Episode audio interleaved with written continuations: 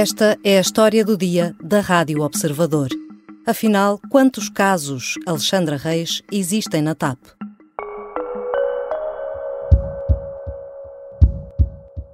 can confirm that I have a written confirmation uh, of uh, the approval uh, and the go ahead on uh, this agreement, and uh, it was sent to me by um, the Secretary of State of Infrastructure.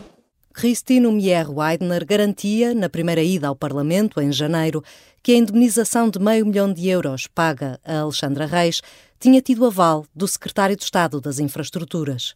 Foi um prazer, agora dei-me descanso, foram sete anos, foram bons Pouco depois, Pedro Nuno Santos, o Ministro das Infraestruturas, que se demitira em dezembro, admitia que afinal tinha autorizado o montante pago, mas que já não se lembrava.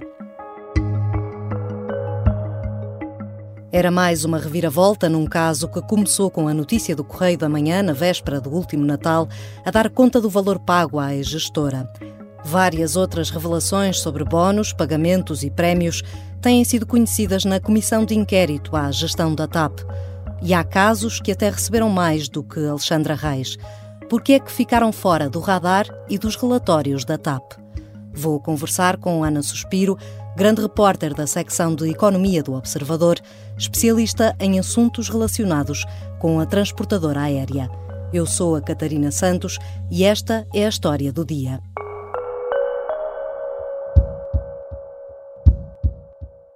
Olá, Ana. Olá, Catarina.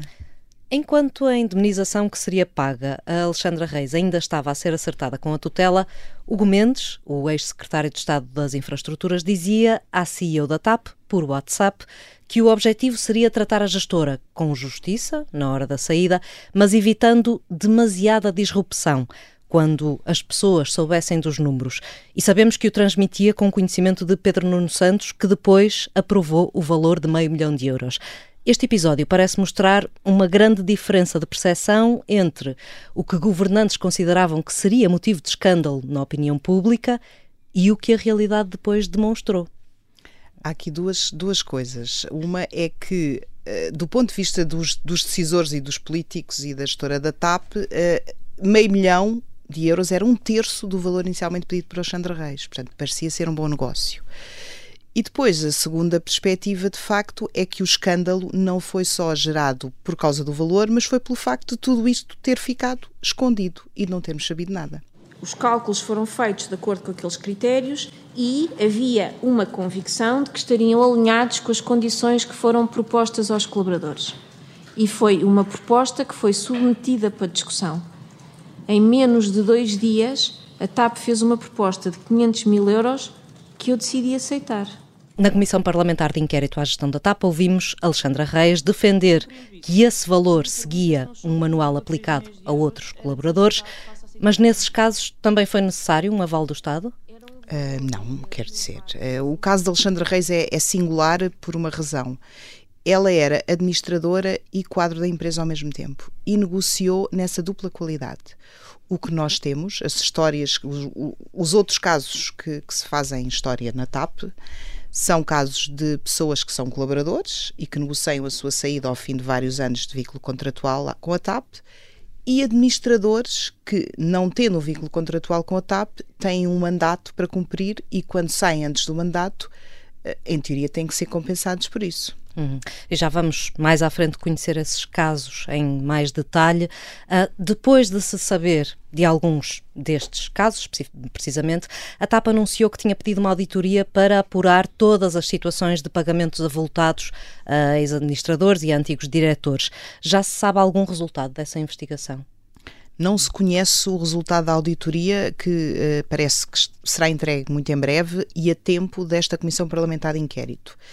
Mas há um caso que tem sido muito, muito falado e que eu não sei se é referido na auditoria, admito que sim. Um, que é o caso de um antigo administrador, do qual já pouca gente se lembra, na verdade. Ele esteve com a primeira equipa do, da, de, quando David Neilman assumiu a presidência da TAP uh, no final de 2015. Uh, ele entrou para a administração, uh, que então continua a ser liderada por Fernando Pinto, que era o presidente que, que, já vinha atrás e que tinha sido indicado pelo Estado. Portanto, ele é conhecido como Trey Urban, é um senhor americano que veio da, da Companhia Aérea Azul, que é uma companhia aérea também fundada por David Neilman. Esteve pouco tempo na TAP e soube-se, entretanto, que numa enquanto era administrador, também foi-lhe feito um contrato uh, de trabalho, portanto, acumulava as duas situações. Depois deixou de ser administrador uh, e, ao fim de alguns meses de deixar de. Um ano saiu da TAP e foi-lhe atribuída uma pré-reforma muito significativa da casa dos os tais 27 mil euros mensais de que se fala. Passado um ano, ele voltou como administrador não executivo, também nomeado pelo, pelo acionista David Neilman. E aí acho que foi aí que a TAP ficou a perceber, ou pelo menos os órgãos da TAP daquela altura, em 2019, ficaram a conhecer esta situação que terá sido decidida pelos gestores executivos e, e sem, sem conhecimento de outros órgãos uh, da empresa. Uhum. Uh, e sabemos também que entre 2016 e 2020 a empresa deixou de ter uma comissão de vencimentos. Só em 2021, com a, nomeação uh, da atual CEO, Uh, foi criado esse, esse órgão, presidido por Tiago Aires Mateus, que será ouvido esta quarta-feira na comissão de inquérito. Para que serve esta comissão de vencimentos e, e de alguma forma, uh, este órgão teria impedido alguns destes casos que, entretanto, se conheceram?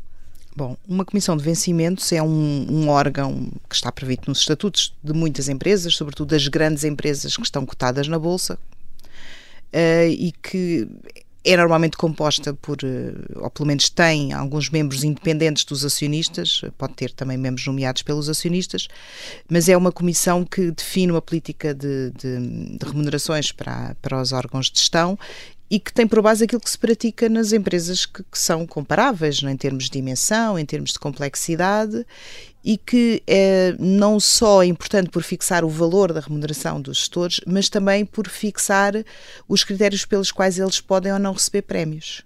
Ou seja, define quais são as metas, as métricas, os objetivos que têm que ser cumpridos a cada ano ou no final de mandato, uh, e que, se forem cumpridos, dão direito à, à tal remuneração variável, os chamados bónus de gestão, e se não forem cumpridos, não dão direito a esses bónus. Ora, o, o, que nós sabemos neste momento, e durante, enquanto a TAP foi uma empresa pública, uh, portanto, desde 2020 não houve pagamento de bónus, mas até 2018 houve. Houve pagamento de bónus uh, decididos pelos, uh, pelo, na altura da gestão privada, em que o Estado era de facto acionista, mas não tinha uma intervenção na, na, na gestão direta da empresa. Uh, não sabemos com que critérios é que esses bónus foram pagos, nem como é que os, os, esses uh, objetivos foram definidos, se cumpriram ou não os objetivos, nem sequer sabíamos que os bónus tinham sido pagos porque eles não, não aparecem nos relatórios e contas da TAP. Já voltamos à conversa com Ana Suspiro, grande repórter do Observador. Vamos conhecer mais alguns casos em relação à TAP que podem levantar algumas questões.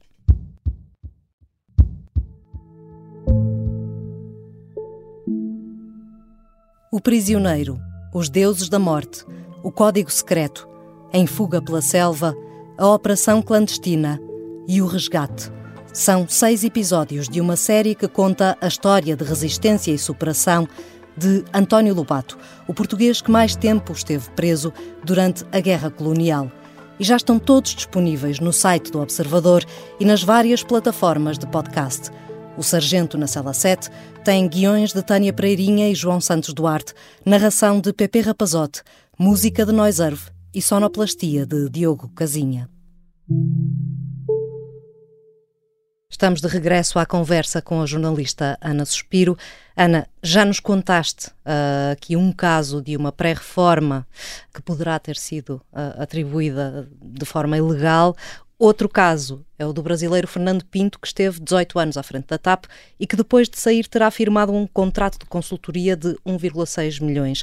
Explica-nos o que se sabe sobre esta história. Na verdade, não sabe muito mais.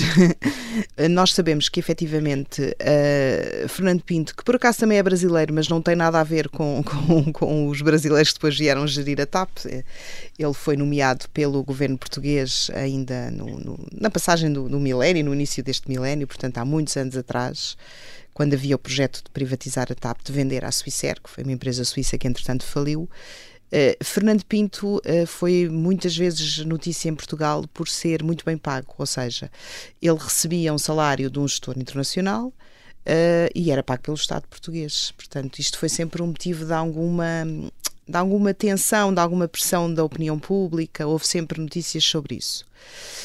o que nós verificamos agora é que quando ele sai, deixa de ser presidente executivo. Portanto, ele mantém-se como presidente executivo nos primeiros dois anos em que a TAP é vendida aos, ao, ao, David Nilman e ao, ao, empresário português Humberto Pedrosa. Ele mantém-se à frente durante dois anos e depois de sair, uh, um, substituído por outro brasileiro, faz um contrato de consultoria com a empresa por um valor bastante elevado, 1,6 milhões de euros. Pela informação que conseguimos eh, perceber, uh, este contrato de consultoria teria como contrapartida ele não ir trabalhar para uma empresa concorrente. Portanto, Fernando Pinto é das pessoas que mais sabe sobre a TAP. Ele teve 18 anos à frente da empresa. Uh, mas não temos muito mais informação para além desta, porque, mais uma vez, esta, esta, este pagamento não, não consta das contas, não está identificado nas contas, nem sequer como uma compensação. Ou seja, há muito que sabemos já sobre prémios, compensações e restantes bónus que não sabíamos antes da comissão de inquérito. Há dois, pelo menos, para além destes casos muito particulares que têm vindo a ser uh, divulgados pelos deputados, e eu quero aqui dizer quem são os deputados que têm falado mais destes casos. Têm sido, sobretudo, os deputados dos partidos à esquerda, que, que são, obviamente, contra uma TAP privada, a Mariana Mortágua, do Bloco de Esquerda, e o Bruno Dias, do PCP, que têm trazido estes casos um, a lume, digamos assim. Sabemos, por exemplo, que dos, que os bónus que a TAP pagou enquanto foi uma empresa de gestão privada, portanto, entre 2017 e 2019, foram mais de 1,5 milhões de euros que foram pagos por resultados que foram obtidos nos anos de 2016 e 2017 que eram positivos. Depois esse, esse processo de pagamento de bónus foi interrompido em 2019 porque a empresa em 2018 tem prejuízos muito significativos uhum. e não sei se te recordas que houve uma polémica em 2019 não sobre o pagamento de bónus a gestores, mas sobre o pagamento de bónus a colaboradores da TAP, uhum. eh, vários num ano, diretores. Num ano em que a companhia tinha tinha tido, tido prejuízo. prejuízo. houve uma grande polémica. Aliás, o governo veio, veio queixar-se de quebra de confiança e, e foi aí que as, as, relações entre o então ministro Pedro Nuno Santos e a gestão privada da TAP começaram, digamos assim, a azedar.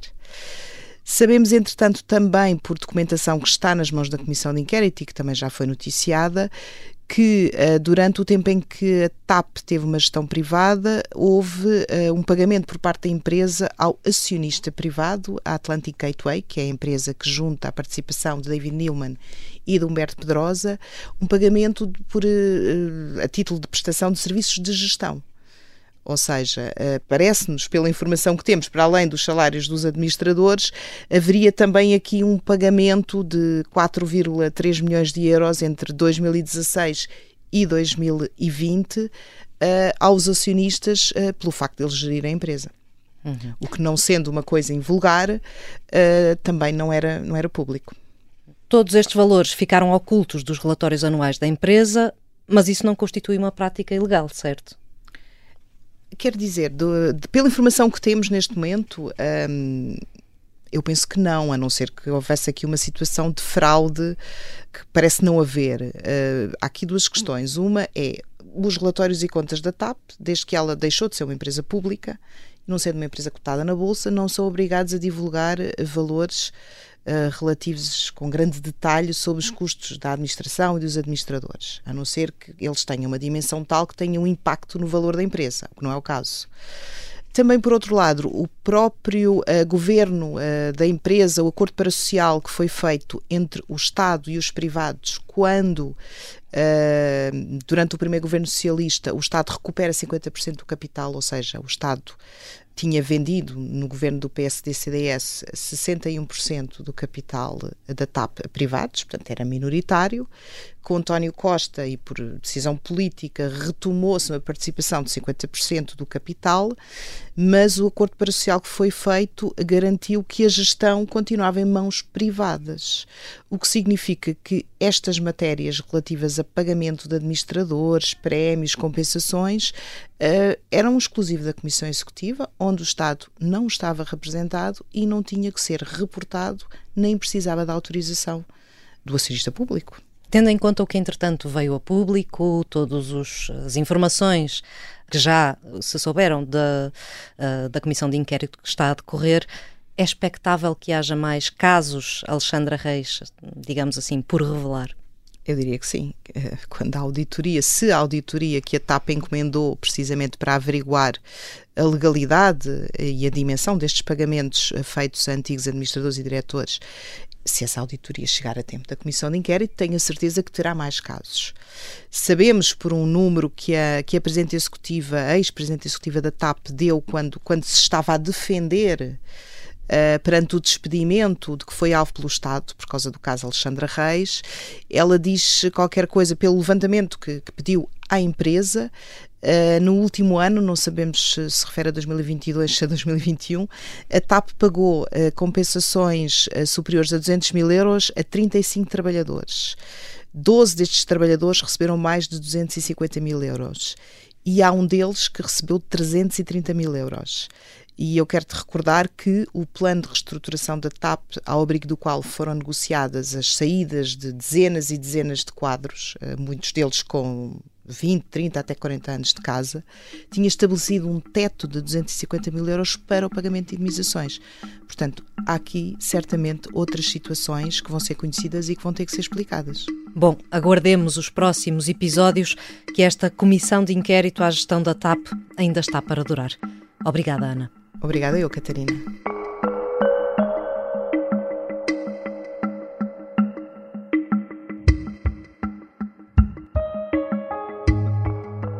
Ana Suspiro é grande repórter da secção de Economia do Observador. Esta foi a história do dia. A sonoplastia é do Diogo Casinha, a música do genérico é do João Ribeiro. Este episódio contou ainda com a colaboração do jornalista Vasco Maldonado Correia. Eu sou a Catarina Santos. Até amanhã.